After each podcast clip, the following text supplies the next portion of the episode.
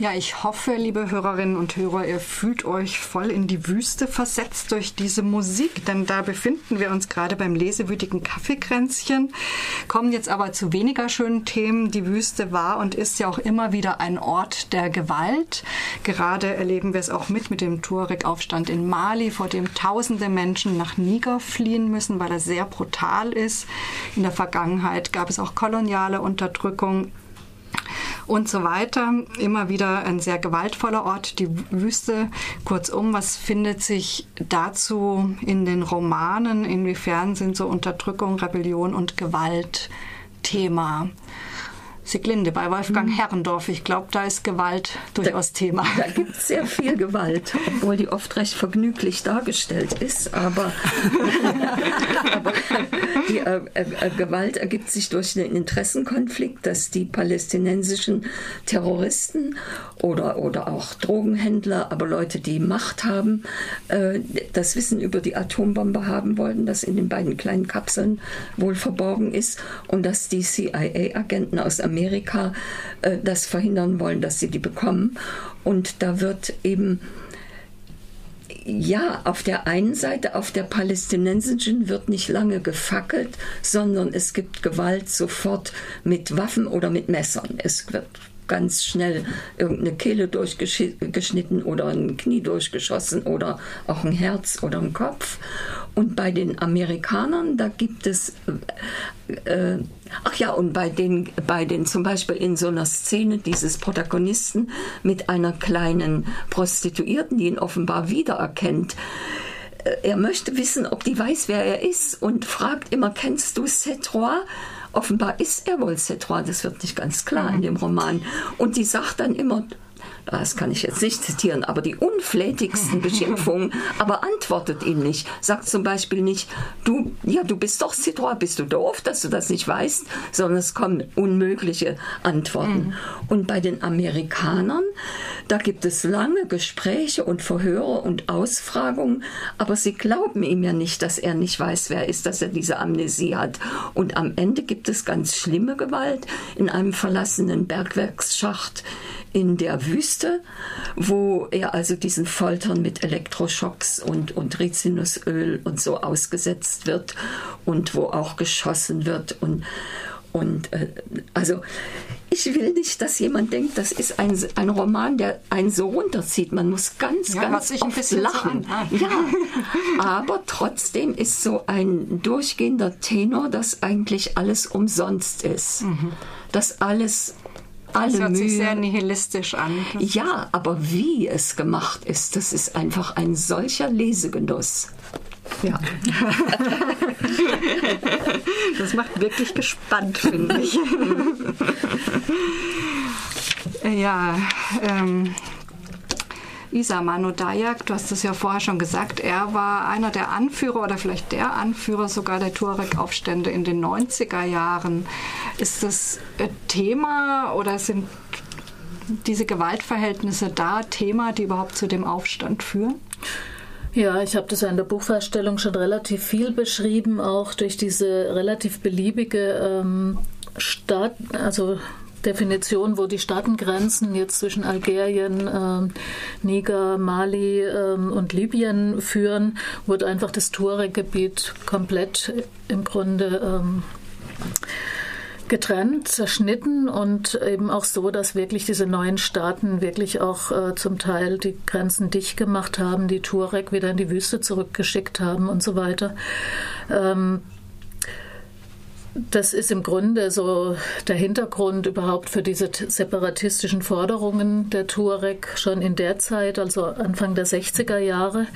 Und dann eben auch der Hintergrund für die Kämpfe und für die Repression, mit der die Staaten natürlich reagiert mhm. haben. Also was ich spannend fand, dass ähm, auch viele junge Männer dann, ich weiß jetzt nicht mehr, welcher Zeitraum das genau war, weil das ging ja wirklich von 60ern bis in die Mitte 90er rein, ähm, auch zur libyschen Armee gegangen sind mhm. und äh, dann eben zum Teil von dort auch wieder zurückgekommen sind und dann im Grunde auch eben diesen bewaffneten Kampf angefangen haben. Das ist, ähm, glaube auch der Ursprung des jetzigen Aufstands äh, gerade. Ja. Die mussten jetzt alle genau, zurück, seit genau. Gaddafi nicht mehr gibt. Ja.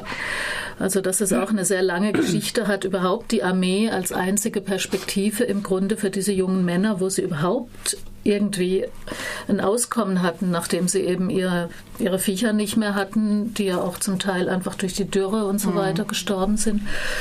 Ja, also das ist schon sehr stark auch ähm, Thema. Wobei man sagen muss, einfach, weil du jetzt auch gesagt hast, Anführer der Rebellion, Manu Dayak war eigentlich eher einer von denen, die immer versucht haben, das auf pazifistischem Weg hinzukriegen und sich da wahnsinnig mit gequält hat, auch mit dieser Entscheidung. Ähm, bleibe ich weiter auf der politischen Ebene, obwohl ich nicht dran glaube, oder schließe ich mich tatsächlich den Aufständen mhm. an? Ähm, und er hat es eigentlich, er ist sich relativ treu geblieben. Er hat dann eben mit den Aufständischen verhandelt und äh, ist auch und hat aber immer versucht, ähm, politische Organisationen als, als Ver Verbindung quasi zwischen diesen einzelnen Clans auch zu, zu knüpfen ne? also, und wirklich politische Parteien auch zu gründen und so hm, weiter. Vielleicht eher ein Kopf der ja. Rebellion als ein Anführer.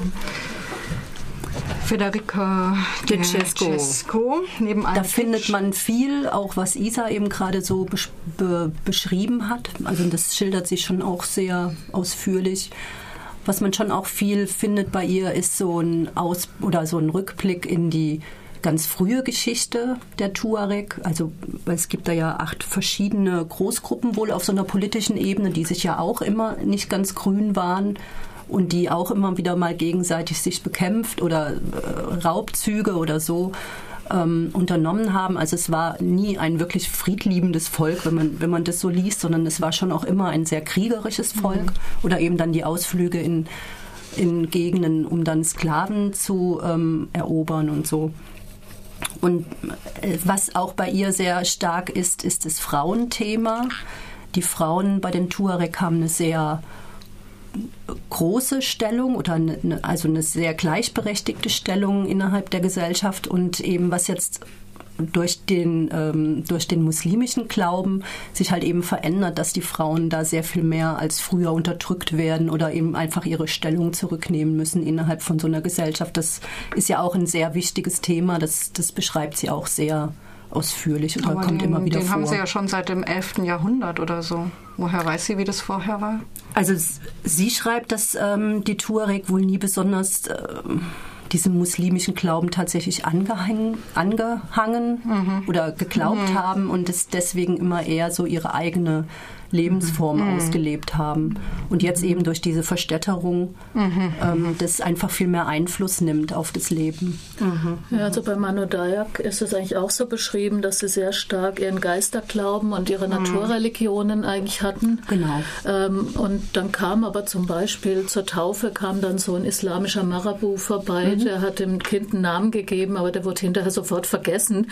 Ähm, das lief so nebeneinander her, aber also die islamische Religion hat hatte für das Alltagsleben da offensichtlich nicht so viel mhm. Bedeutung. Und mhm. er beschreibt dann selber, wie er in die großen Städte gegangen ist, dass er die, die verschleierten Frauen als sehr, ähm, also dass ihm das sehr aufgefallen ist und dass er sie als sehr, ähm, ja, also als sehr unterdrückt auch erlebt mhm. hat, ne? also mhm. im Vergleich zu dem, was er kannte. So interessanter, dass der jetzige Aufstand, der unter ja, islamistischer Flagge ja, läuft, ja, aber gut, ähm, liegen auch Jahre dazwischen und Entwicklungen dazwischen. 50, ja. 60 Jahre das ja. Teil dazwischen. Ne? Ja. Meine Lieben, wir müssen schon zum Ende der Sendung kommen. Nennt doch bitte für die Hörerinnen und Hörer nochmal die Titel und Autoren und Autorinnen der Bücher, die ihr vorgestellt habt. Also mein Buch war von Mano Dayak, geboren mit Sand in den Schuhen. Es ist auf Deutsch beim Unionsverlag Zürich 2011 erschienen. Mein Buch war von Federica De Cesco, Wüstenmond, erschienen als Taschenbuch 2003 im Verlag Blammerlee. Und ich habe vorgestellt Sand von Wolfgang Herrndorf, 2011 bei Rowold erschienen.